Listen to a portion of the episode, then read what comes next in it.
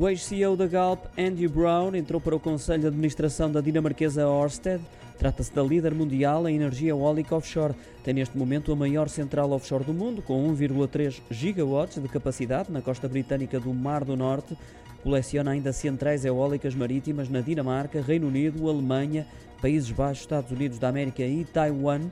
O mandato de Andy Brown termina no próximo ano. Ele que já reagiu à nomeação, mostrou-se entusiasmado e honrado com o convite que surge meses antes de Portugal lançar o seu leilão para atribuir áreas para a exploração de vento marítimo num total de 10 gigawatts que serão atribuídos de forma faseada até 2030 a troco de cerca de 40 mil milhões. É esse o valor do investimento previsto pelo governo.